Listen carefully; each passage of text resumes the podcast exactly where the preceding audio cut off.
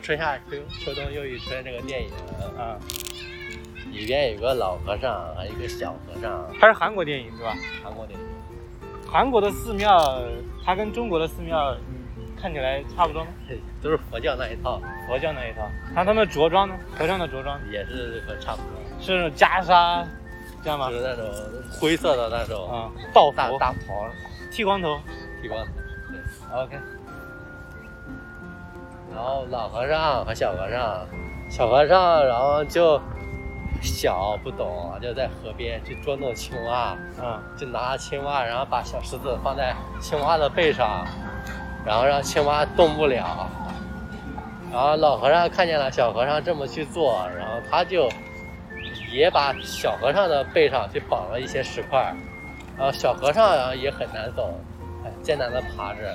是是绑石块是，比比如说我给你绑一个石块，你就走不了了他很小很小的小和尚，啊。三四岁的小和尚，他绑了个石头在背上，他就不好走了嘛，对，然后在地上爬着，然后他就那小和尚是有多小？就一点点小和尚就是是能走路吗？能走路，那个小和尚是主角吗？是。哦，就是电影主角。就是讲这个小和尚和老和尚，哦，OK，然后小和尚，然后小和尚，然后就慢慢长大了。长大之后来了个女人，啊然后他跟那个女人也 发生关系了。啊，那个女人，然后他那跟那个那女人那小孩小和尚大概多大的时候？十几岁，反正十几岁，反正应该是十十七八岁那啊种感觉。有点伦理片的感觉。对，然后他那女的发生关系的，然后他就哎尝到了这个世俗的。嗯，世尝到这个。世俗的快乐，然后啊他就哎，他说他想跟老和尚说，他一定要出去见一见外面的世界，啊。然后他就跟那个女人一起走啊。然后等到越来越大之后，然后小小和尚长大了之后，跟这女人成家了之后，后来这个女人又背叛他了，嗯，背叛他了。这个小和尚。你是说长大的小和尚，他那个女的呃，就是相当于跟其他人有应该是的有有关系了是吧？反正就是他这个婚姻生活不啊太顺利，嗯然后他就把他女人给杀了。啊，他把他给杀了。啊、然后他就躲为什么？啊？就是因为呃，就是气愤，对，就是那个女生背叛他，他就把他给杀了对，他也感觉这个世俗的生活没有那么好，啊他又他又划船，又回到了湖上的这个这个小寺庙里，啊然后又和老和尚在一起，啊。然后到最后反正有人来抓他，然后他就此时就是一心归佛了，啊。归佛了之后，然后现以前的小和尚长大了之后也变成了老和尚，啊。这时候老和然后他又带了一个小和尚，啊！然后故事就结束了，又带了一个新的小和尚。我操！然后小和尚还是会，他此时已经看透了，就已经厌倦了这些打打杀杀人性的各种东西。啊然后小和尚他又用同样的方法来驯驯服他老了之后的新来的小和尚，因为最后的是有一个妈妈，啊然后冬天，然后湖面上都结冰了，他妈妈走过来，然后想把一个小婴儿遗弃在这里遗。弃在这里，啊然后就又开始了。就所以说这个电影叫《春夏秋冬又一春》。那你觉得这个电影，你看完了对你震撼最大的那是哪一点？或者 没有震撼，只有这个就是平铺直叙式的诉说了一个，就是轮回，就是说你，你小时候什么都不懂，嗯想想着欺负别人，想着去偷尝禁果，想着这个世俗的诱惑，诱惑经经受不住，然后经过你长大之后，然后这一轮又一轮的打击，嗯你到最后才发现，哦，原来就是厌倦了那些打打杀杀，厌倦了那些世俗的诱惑，还是想回来清心进进佛。嗯 然后清心进佛，然后到这个时候你已经悟透了，嗯。你已经老了，你已经悟透了这个道理，嗯。你觉得对那些世俗的诱惑不再那个向往，嗯。然后这个时候，然后你看再去碰见一个小和尚，嗯。他又是一个刚开始，他还是会对这些充满着兴趣，充满着诱惑，除非他有一天他也到了你这个程度，才会明白，就是一代一代的都是这样过来的。呃，一个是轮回轮回的感觉是吧？是另外是一种写照的感觉。写照就是说，你你人的一生好像就做这些事情。是啊，对，就指述了人的一生，到底追求的是什么？有种有种宗教意味，这个电影。但是，嗯、在我看来，如果这个人啊，他只是写了这样一个故事，我感觉好像也没啥。但他那个，就他中间的故事，其实其实他那个拍摄啊，嗯，这其实做拍的很好，拍的很好，拍的很好看。拍的很到位。就其实有一种，它就是一种虚幻的，小森林，它就是一种虚幻。你像湖面，嗯，湖面上有一个岛，对，只有这一个岛，他们想去接触外界，只能划船出去。嗯他划船出去，然后带点食物，然后划船进来。嗯。我觉得那就是与世隔绝的一个地方，啊就是一个修心我我觉得啊，今天的人其实是挺喜欢看这样的电影，对，就寻找因为对，因为他都内心的都想着有这么一个地方去，呃，去不能说逃避，反正就是一种，我觉得也是一种放放放松是吧？或者说放纵，他都有这么一个地方。那你觉得真的有这样一个地方吗？在你的设想里，就是你会对这个东西抱一个什么态度？首先我说我啊，啊，我是不相信这一套的，就是我觉得不存在这么一个外部的东西，它让你去寄托，让你去干嘛？就是人所有的这种，呃，所谓的这种心态或者说生活态度是吧？怎么去安置它，就是人自己去处理的，没有一个外部的东西去替。就宗教算一个，宗教算一个就是外部的东西，嗯但是你也知道很多人他不信教嘛，是不是？嗯他也他也不知道其宗教在干嘛，他也不信教。就是如果有这么一个对象，我会把它类比成宗教，但是我是不太愿意，因为我可能我也不了解宗教，是吧？对，你觉得你会相信有这么一个东西吗？这也是现在很多人的一个做法呀，就是平时嗯，在城市里生活工作，对就是受尽喧嚣，对各种灯红酒绿吧，对，然后放假了，嗯。其实你也不过就是想找一个有山有水的地方，在那里嗯。亲近亲近嘛，就是嗯。别谈工作，别谈乱七八糟的事情，就是找一个不说荒郊野岭吧，就是找个有山有水的地方，哪怕你在宾馆里、酒店里住上两天，啥也不想，放松放松，这不就是也是一种类似的途径吗？对，现在不是很多人都这样去做吗？然后所以说回到我这个电影，我觉得你说完这一个东西之后，我觉得就回到电影本身了，就是还到最后大家发现啊，还是这样绕来绕去，最后发现没办法，都是虚幻。就是说，怎么说呢？嗯，就是说人性这个东西，你一代一代的，你总是不会吸取教训的。你不经没经历过，你就是不知道那个东西。没经历过你就想要，没得到过你就想要。没有那个一没没有尝过禁果你就想尝。你到最后你他妈受到苦难了，你知道了，你反思了，你都经历过了，你才到最后才会发现，哦，原来当年老和尚那种想法，与世无争的想法，看透一切的想法，你现在也看透了，那不就是很简单？呃，我再想说一点，你觉得这个？我觉得这种看透啊，其实是很浪漫的。什么看透不看透的？对其实，你真有你真有所谓的看透吗？我 那就啥也不想了。对，就啥也不想了呗。我觉得就是所有的事情，哎，我都经历过了，反正知道大概是啥回事。然后你让我再去，要不要再去做呢？我肯定也不会去做了，因为我知道它是啥咋回事了，没什么太大的东西。我觉得恰恰这个转变就在这种地方，会有一些对你，就是你平时可能不去做了，你这就是去做了，反而就是一种转变。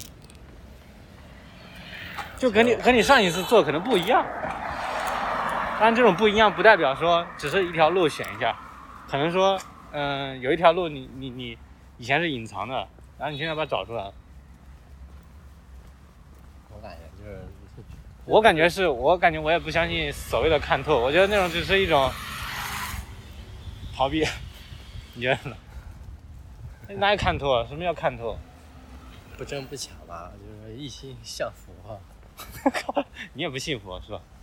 啊人家电影是这样。啊、电影是这样，对，啊，这很简单，我感觉他对于一个很现实一个道理，就不要想那么远，就是说，你父母从小叫你好好学习，好好学习，不好好学习怎么样怎么怎么样，或者说一些老话说给你，对对他当时还感觉到哎啥玩意儿啊，包括他妈老一套，对，你后来你包括我们从小是被教育是吧？上了大学就怎么怎么样，对啊，你这嗯真正上过了，真正他妈吃了那个亏了，就会发现，哎呦，老话真有道理啊，父母当时讲的这个道理。啊，虽然说他们也可以可能解释，他们可能啊，作为父母啊，就是说文化教育程度可能没那么高，对，他只知道他只知道这么回事他，只知道他，这所以说这就是上一代和下一代的问题，教育问题嘛。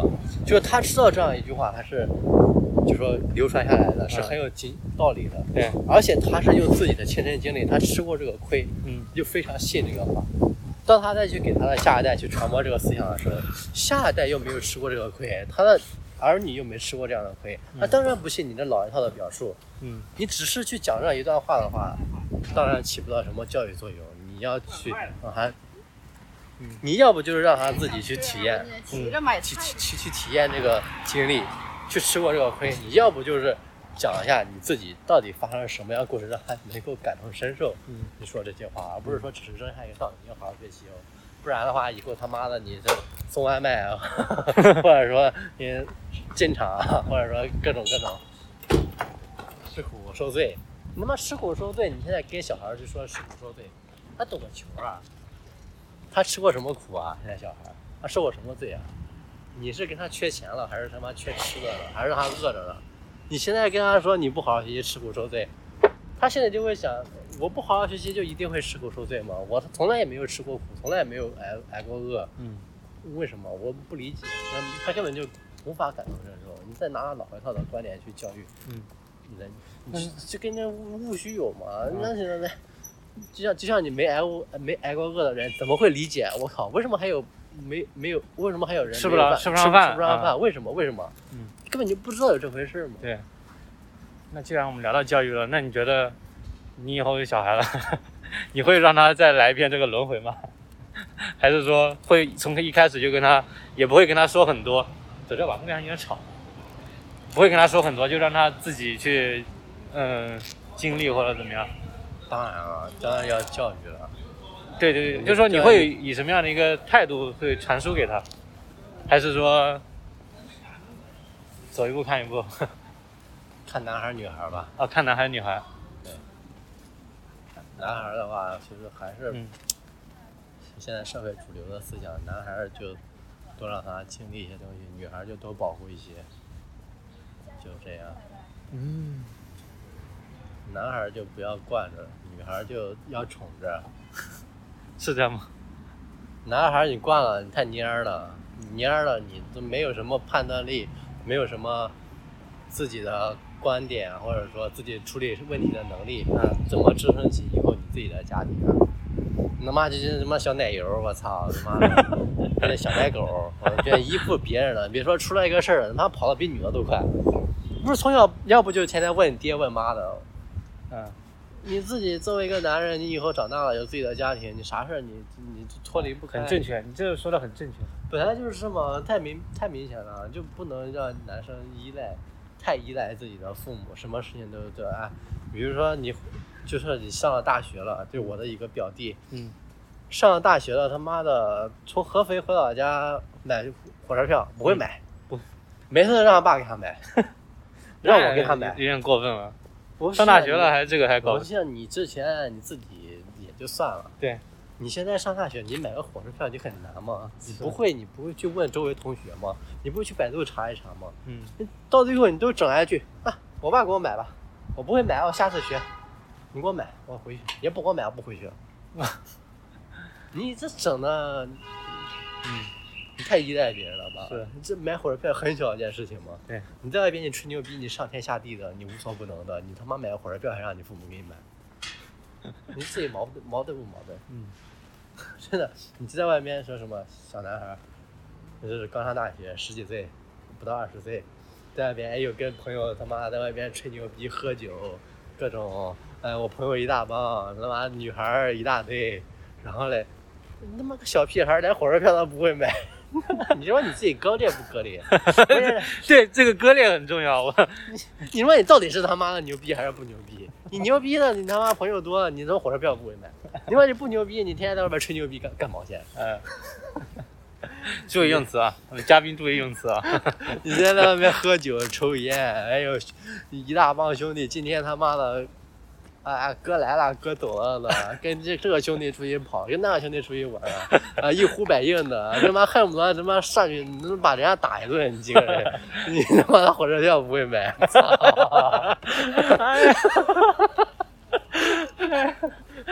哎呀，这哥们，那哥们现在状况好好点没？好点个屁，他妈的，还是一样过年还得让他爸给他买火车票。他妈大一跟我哥笑死我了。哥给我买火车票呗。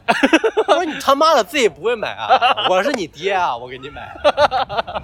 你会不会问你同学啊？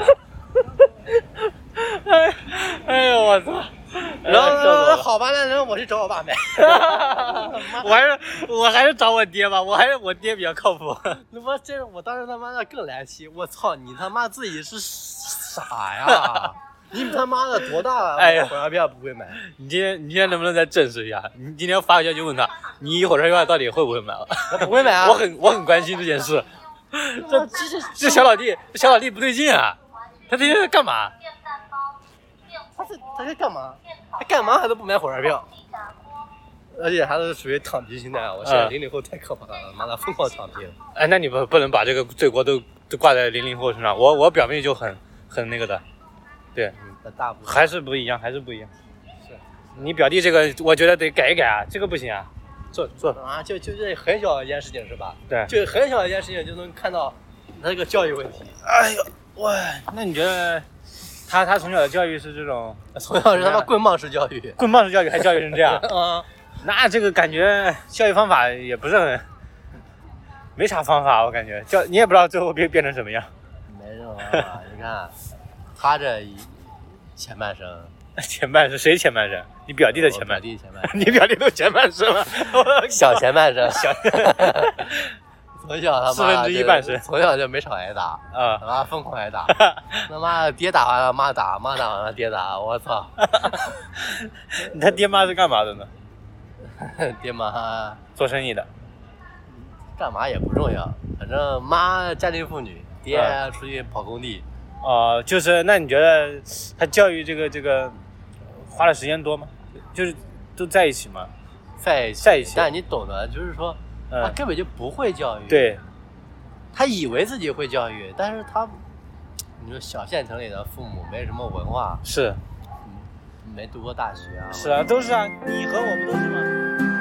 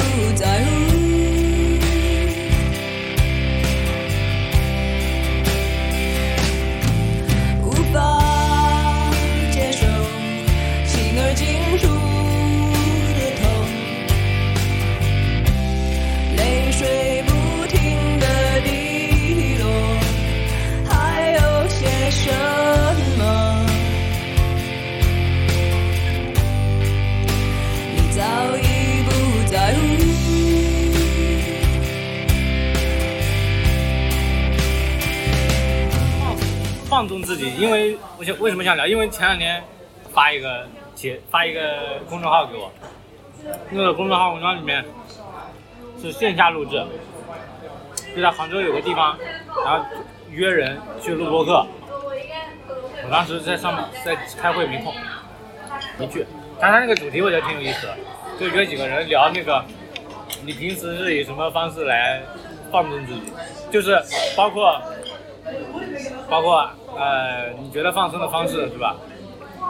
比如说运动啊，比如说这个按摩啊，所以所以我感觉跟你聊这个很合适。我这放松方式也太常规了吧？大部分人你可以说一些大胆的，说一些大胆的，是吧？反正这个也不知道你是谁。大胆的，我的放松方式啊，我的放松方式很奇怪。哎，不要奇怪，不要奇怪，好好吃。就是我每一天了解一些新的知识，我就会减少我的焦虑感。我要每一天都感觉没有什么收获，我就非常焦虑。我理解你这个意思啊，但是我问你一下，你觉得你了解的知识是什么角度？你觉得认为你它是知识？我理解啊，我的通识教育，对于我个人而言的通识教育，方方面面。通识教育，你觉得它和基础教育是一个意思吗？基础教育，他妈的，基础基础教育就是什么数理化，对。你要是？我感觉他们的共同点就是，让你更客观的认识这个世界。嗯。OK，那你能举个例子吗？方面就不一样呗。你首先要根根据基础教育去建立一个你对这个怎么说呢？我个人感觉，对这个物质世界的一个看法吧，认识。通识教育就是对这个主观的世界一个那我那我各种事件吧，各种想法，各种我知道，我是不是？是可以这么理解？比如说，你想通过这个客观是吧，去认识物质、认识世界，那是不是比如说一个人他去学物理学，去读物理学的博士，他是不是就是在做这样一件事情？当然，读的书越多，不管是哪方面的，你都会都会。哎，那他那他这个能让你放纵，哎，这个为什么？这样放松，可能不太贴切吧，就说放松吧。放松是吧？对，放松。就是减少你的焦虑，你的目的是说，你你接受了这些东西之后，你就会少焦虑一点。对，哎，挺有意思的，没想过，没想过就是你没想过我的放松人方式通过没想过，没想过。那你自从你我我我以为你的放松方式都是 AMS 啊。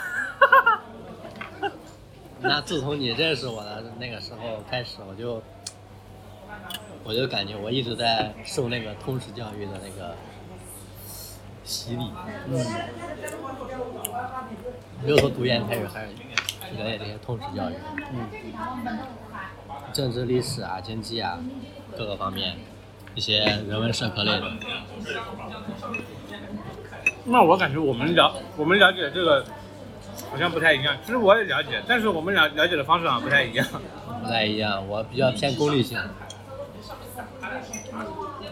我对就是人的那个，我对人的情感需求要求的少一点，更多的是怎么了？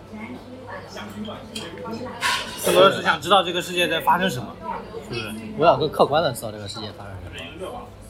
我最近有个新的那个什么，有个新的感觉，你说，就是说，这个世界充满了谎言，充满着什么？充满着谎言，就是整个社会都在粉饰太平，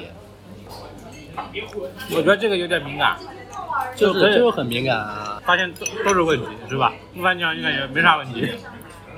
我不翻墙，我能隐隐约约感觉到没有人在说实话。我翻墙之后才会发现，有一些人在说一些实话，但是可能也是基于他们的立场，但是至少我听到了不同的声音。好的，这个话题就到这。那你除了这种呃知识性的是吧，减少你这个焦虑，让你得到放松的方式，你还有其他的方式吗？没有，我很无聊。洗个大澡也行。喜欢和能聊的人来到聊天是吧？聊天可以放松，嗯，聊天可以。对对对，这也是一点。这他妈是大部分人的放松方式呀。三五好友那你，那你觉得很矛盾？你看，大多数人都在一个城市里，可能都不认识，他根本就找不到这样一个人聊天，那他怎么办？你是怎么做的？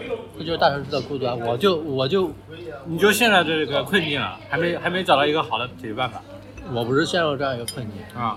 你是有的聊就聊，没得聊就算，是这样吗？我是我既然我身边没有这样一个人，嗯，那么我就不去找，我就不去想这事儿了。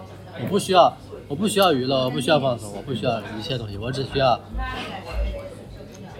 嗯、在上海的地方，就就就就是一个行走的行尸走肉而已。妈的，上海真的太惨了，朋友们，发不了。哎，我感觉上海真的是，也不仅是上海吧，如果我在，如果我在杭州的话，肯定和和你经常聊。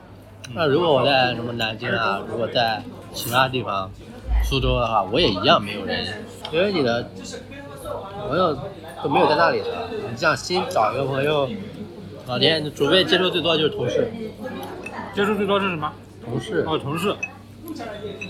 你妈一天到晚看的最多的就是同事啊。那你觉得你同事跟你之间这个怎么样？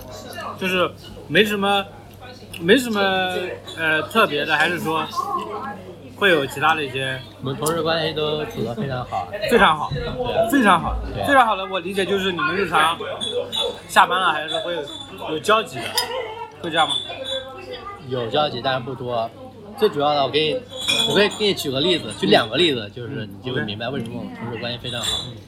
因为就像有的同事他就离开这个组了，离开我们这个组了，嗯，但是他还会在我们的那个工作群里，小组的工作群里，领导也不会把他踢出去，然后他自己也不会走，还会还会在一起聊天。哦然后虽然离开这个组了，但还在我们公司里，在其他组里，他还经常会跑到上来，跑上来跟我们一起聊天，跟我们一起吃东西，还跟我们一起出去玩，就自费跟我们一起参加公司的活动出去玩。那你这个是不是个案？还是说你们公司都这样？我们公司的环境还不错，至少我待的两个组里都还是都都还挺不错的，是吧？都是可以私下里去。那我觉得挺好的，光这一点我觉得已经挺好的。而且还有一个同事，他都已经离职到成都去工作了，嗯，然后现在的同事结婚了，他还会还还随份子，哇，对。然后而且还要去他，还打算去他的老家去参加婚礼，请假，就到这种程度了。